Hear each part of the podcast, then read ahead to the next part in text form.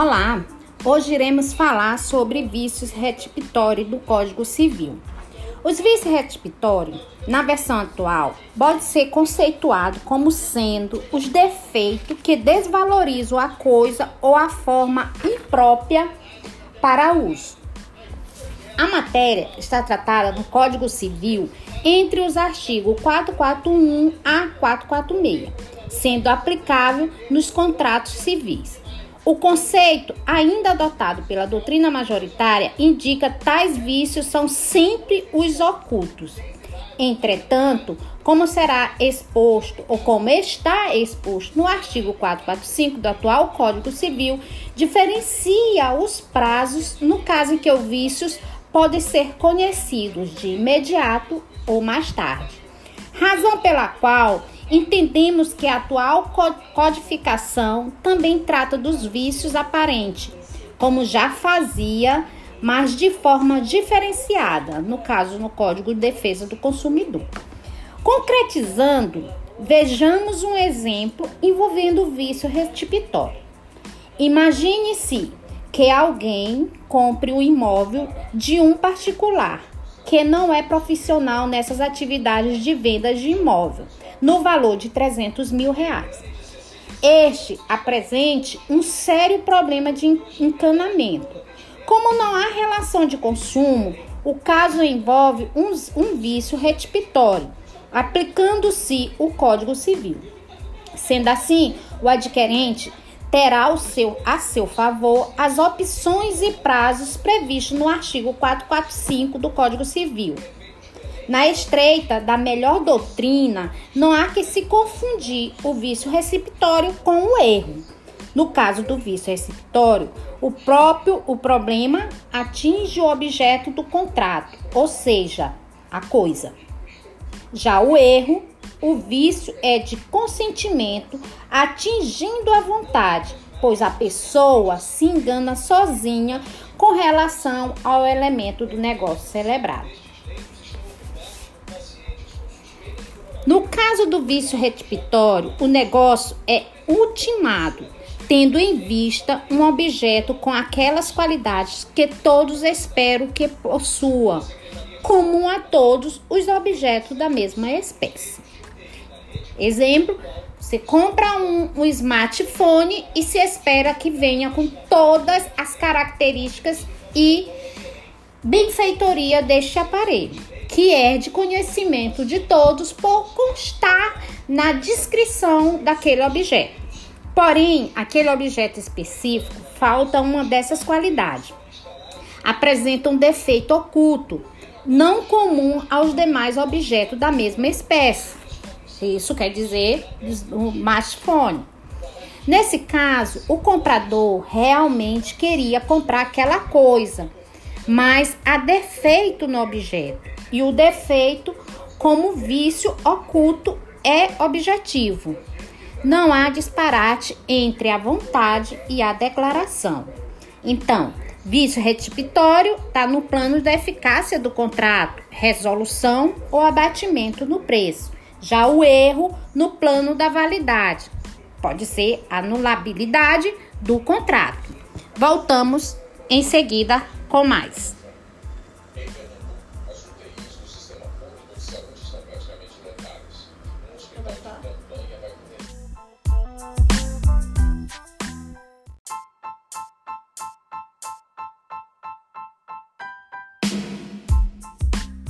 Dando continuidade no vício retipitório, para todos os ensinamentos descritos, há uma garantia legal contra os vícios retipitórios nos contratos bilaterais, sinalogmáticos, onerosos e comutativo, caso da compra e venda, deve ainda ser incluído as doações onerosas, conforme preceitua o artigo 441, parágrafo único do Código Civil, caso de doações remuneratória e da doação modal ou com encargos.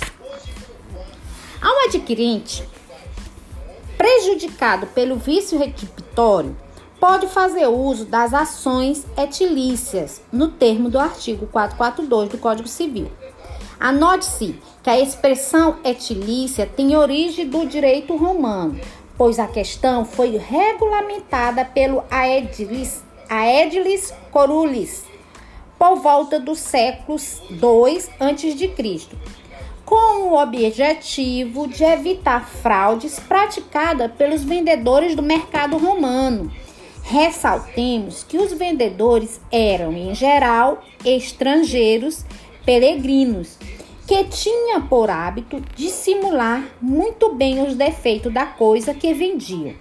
Assim, poderá o adquirente, por meio dessas ações, pleitear o abatimento proporcional no preço por meio de ação quantiminórias ou ação estimatória. Requerer a resolução do contrato, devolvendo a coisa e recebendo de volta a quantia em direito que desembolsou, sem prejuízo de perdas e danos, por meio da ação redibitória.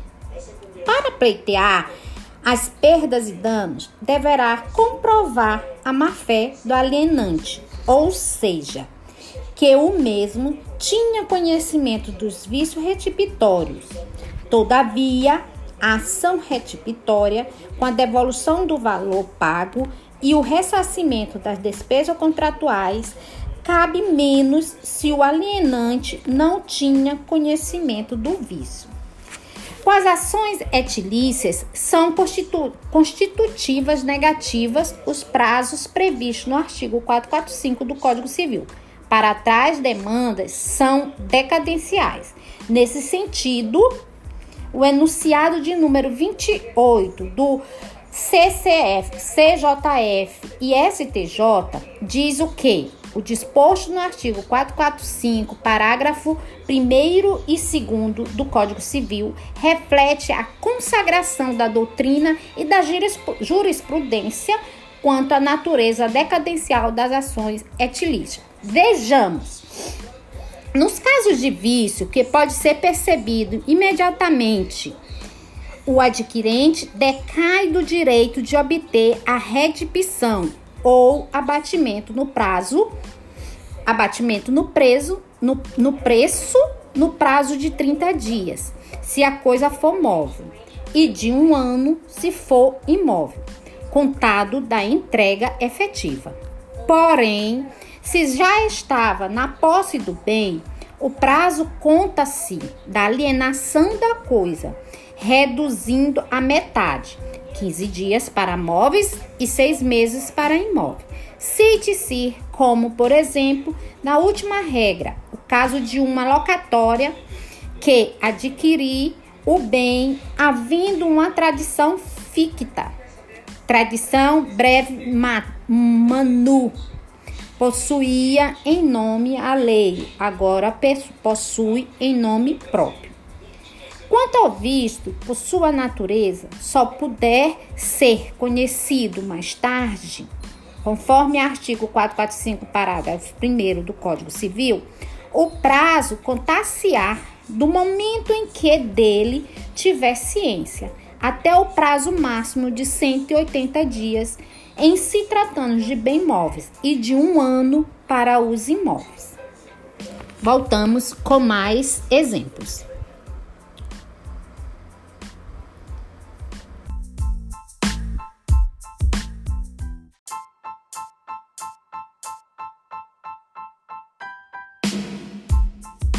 Olá! Para encerrar o estudo dos vícios retipitórios, duas observações devem ser feitas. A primeira tem relação com a novidade constante do artigo 445, parágrafo 2 do Código Civil, pelo qual, no caso de venda de animais, o prazo de garantia quanto aos vícios retipitórios serão aqueles previstos na legislação ordinária especial. Essa lei especial pode ser o CDC, caso esteja presente os elementos da relação do consumo. Artigo 2 e 3 da Lei 8.078 de 1990. A título de exemplo, pode ser citada a compra por consumidores de animais de estimação em lojas especializadas ou PET. Por fim, como segunda observação, enunciado no artigo 446 do Código Civil, que não correrão os prazos dos artigos antecedentes na constância das cláusulas de garantia, mas o adquirente deve denunciar o defeito ao alienante nos 30 dias seguintes ao seu descumprimento, sob pena de decadência. O dispositivo sempre gerou dúvida desde a entrada em vigor do Código Civil. Em verdade, trata-se no comando legal do prazo de garantias convencional que independe do legal e vice-versa, conforme consta do CDC artigo 50. Por hoje é só com vício retipitório.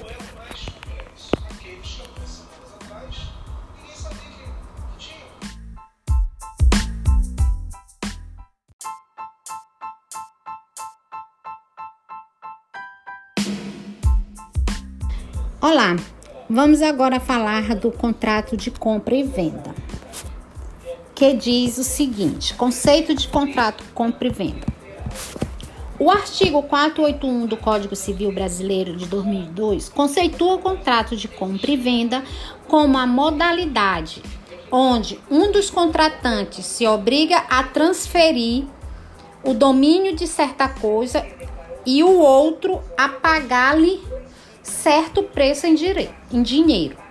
Deste conceito, infere-se que o vendedor se obriga a transferir o objeto do contrato mediante o pagamento do comprador, conforme avalia-se o senso comum. É de relevante importância informar que, conforme lição de Flávio Tatucci, a regra geral é de que a transferência da propriedade móvel se dar com a tradição, entrega da coisa. Ao passo que quando a coisa é imóvel, a transferência precisa ser realizada pelo registro do contrato no cartório de registro de imóveis. Desta forma, o contrato em questão aperfeiçoa apenas o compromisso do vendedor em transmitir a propriedade. Em suma, o contrato é translativo no sentido de trazer como conteúdo a referida transmissão, que se perfaz pela tradição nos casos que envolve bens móveis ou pelos registros na hipótese de bem imóveis.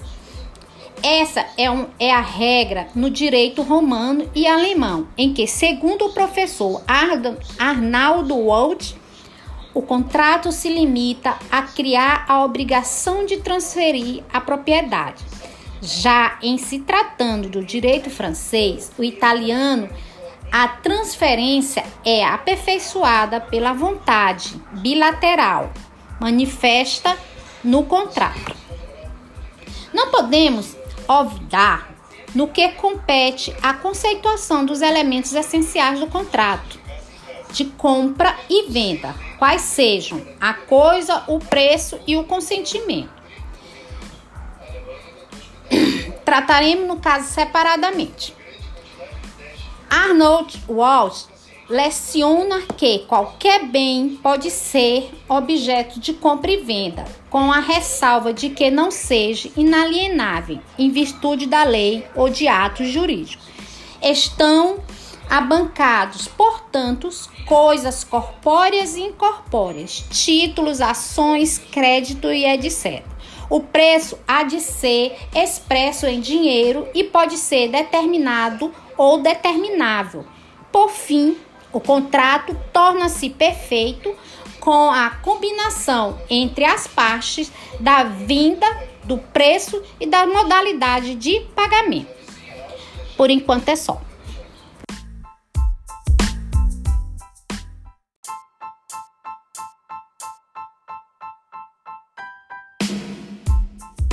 Natureza do, jurídica do contrato de compra e venda segundo Tatucci. Pode ser bilateral ou sinalogmático, onde há direitos e deveres de ambas as partes. Pode ser oneroso, onde o credor e devedor sofrem sacrifícios patrimoniais.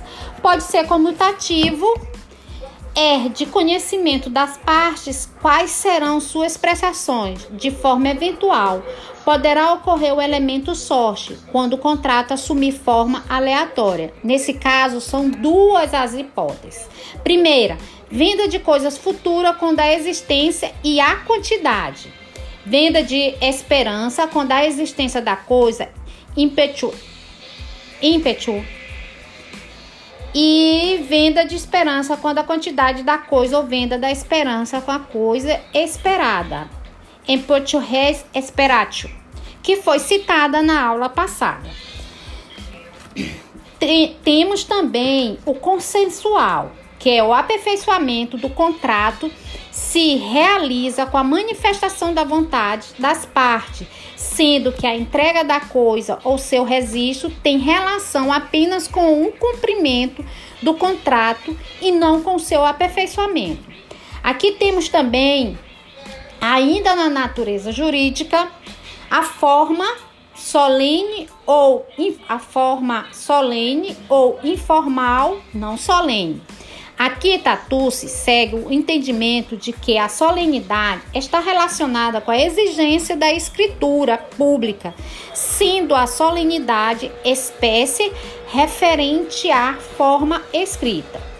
Portanto, nos contratos em que o bem imóvel tiver valor superior a 30 salários mínimos, o contrato de compra e venda é enquadrado como formal e solene. Caso o valor do imóvel seja inferior a esta quantia, a exigência de escritura pública, portanto, é informal. Todavia, relativamente a bens imóveis, sempre será necessário a forma escrita, sendo, portanto, formais. Em se tratando de bem, bens móveis, os contratos são informais e não solenes, por não exigir forma escrita e nem escritura pública, respectivamente. Temos ainda, na natureza jurídica, contratos típicos, que é tratado pela codificação privada sem prejuízo da legislação específica. Ainda temos o de execução simultânea ou deferida Silvio de Salvo Venosa acrescenta as classificações analisando que a execução pode ocorrer de plano ou então ser acordada para a data posterior. Aqui finalizamos a natureza jurídica.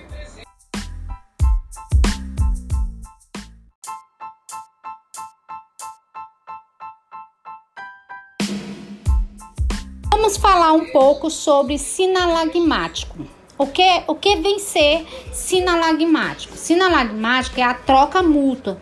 É no direito civil o vínculo de reciprocidade e troca entre um contrato entre duas partes. No contrato sinalagmático, há uma relação de prestação e contraprestação subsumida. Na expressão latina do intus deis, dou para quem des. Entre os exemplos de contrato sinalogmático, pode-se citar compra e venda, mútuo e, lota, e locação. No digesto, o jurista urbiano define a sinalagma como um acordo mútuo do qual se origina uma obrigação civil, mas percebe-se que no vocabulário jurídico latino, sinalagma tornou-se fatalmente sinônimo de contratos contratos, o contrato, o que não corresponde à figura atual que co contempla a existência de contrato unilaterais.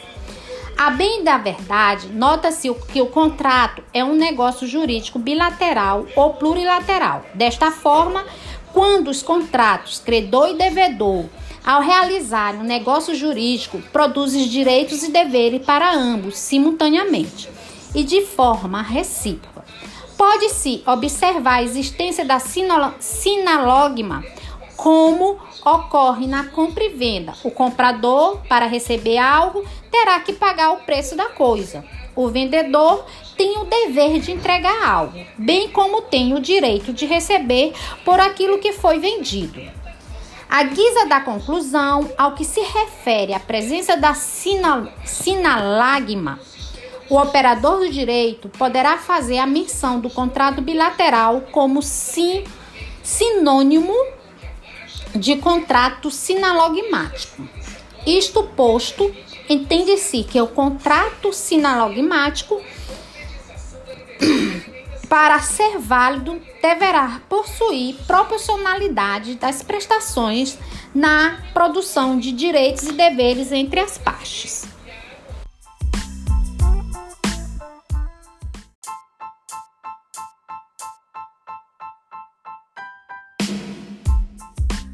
Vamos falar agora das limitações à compra e venda.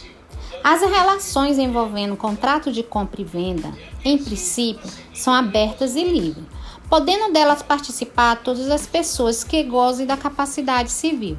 Existem, entretanto, algumas pessoas que, em circunstâncias específicas, não podem figurar como parte nos contratos de compra e venda. Há exemplos de pai, filho, marido e mulher. Vamos ter aqui quatro situações dessas limitações. A primeira, a venda de ascendente a descendente. O que que diz?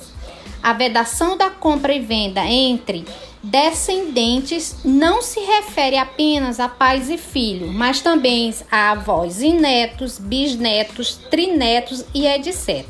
Essa proibição tem por objetivo a doação disfarçada em prejuízo do dos demais herdeiros.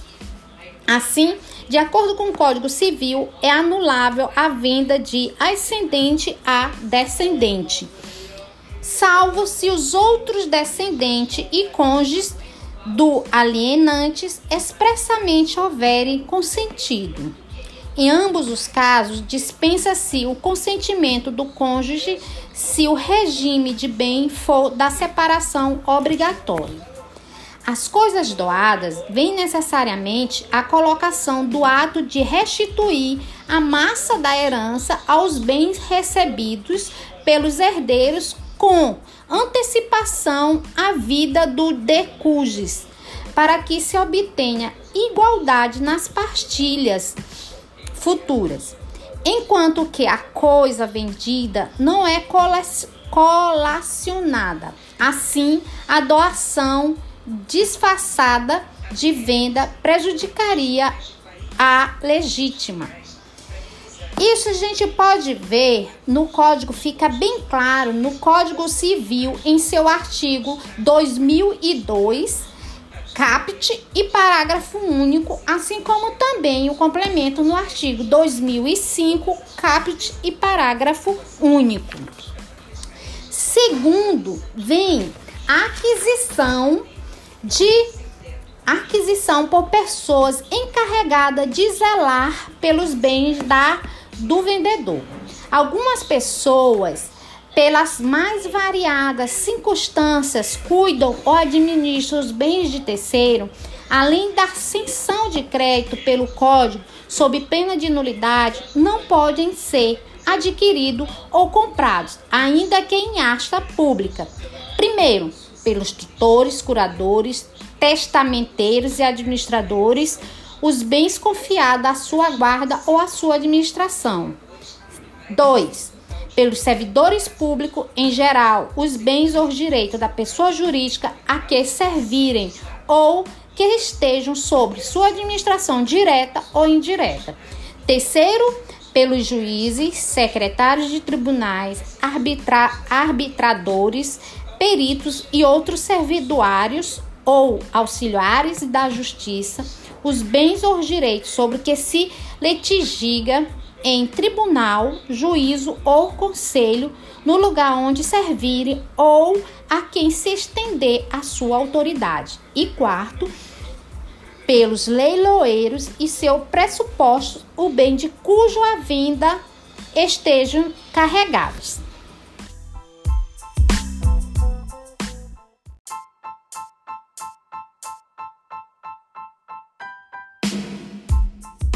Continuidade às limitações à compra e venda. No seu terceiro item, venda da parte indivisível em condomínio. Outro impedimento é que não pode, em condomínio, em coisa indivisível, vender a sua parte a estranho, se outro consorte a quiser.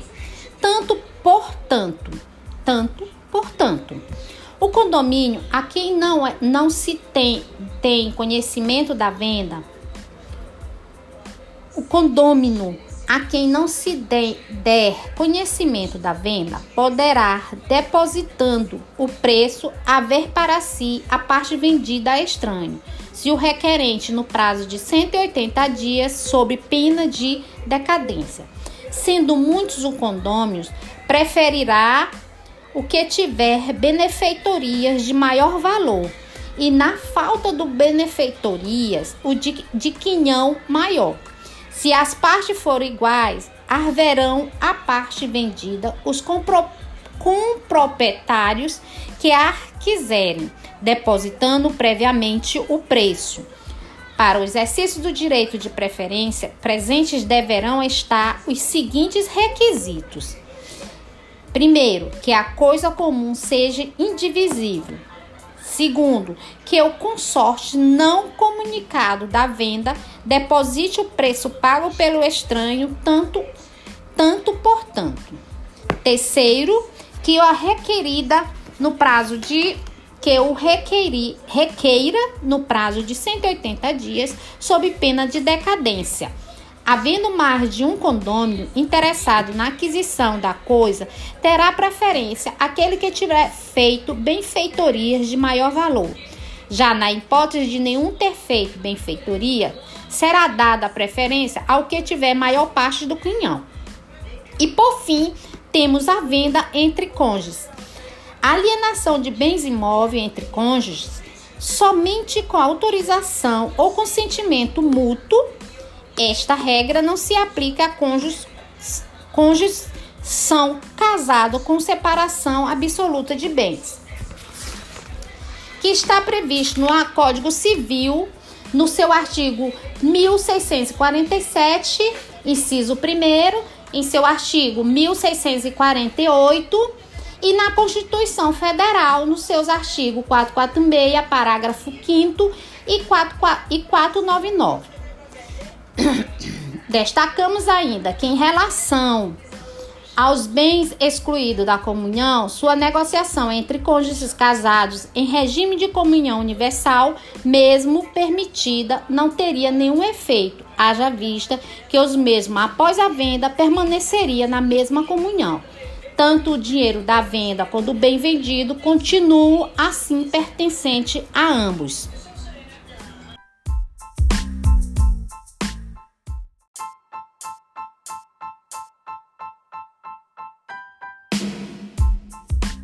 Finalizar a aula de hoje e finalizando ainda venda entre cônjuges, vamos falar um pouquinho sobre venha conjugal. O que vem ser? São sinônimos de venha, de venha, respeito, autorização e venerança, veneração. Com isso, entende-se que venha conjugal nada mais é que uma autorização por parte do cônjuge, como no caso da lei da locação, que afirma que o contrato de locação pode ser ajustado a qualquer prazo, mas vai depender da venha conjugal. Se o contrato estipular prazo de locação superior a 10 anos. Obrigada, ficamos por aqui.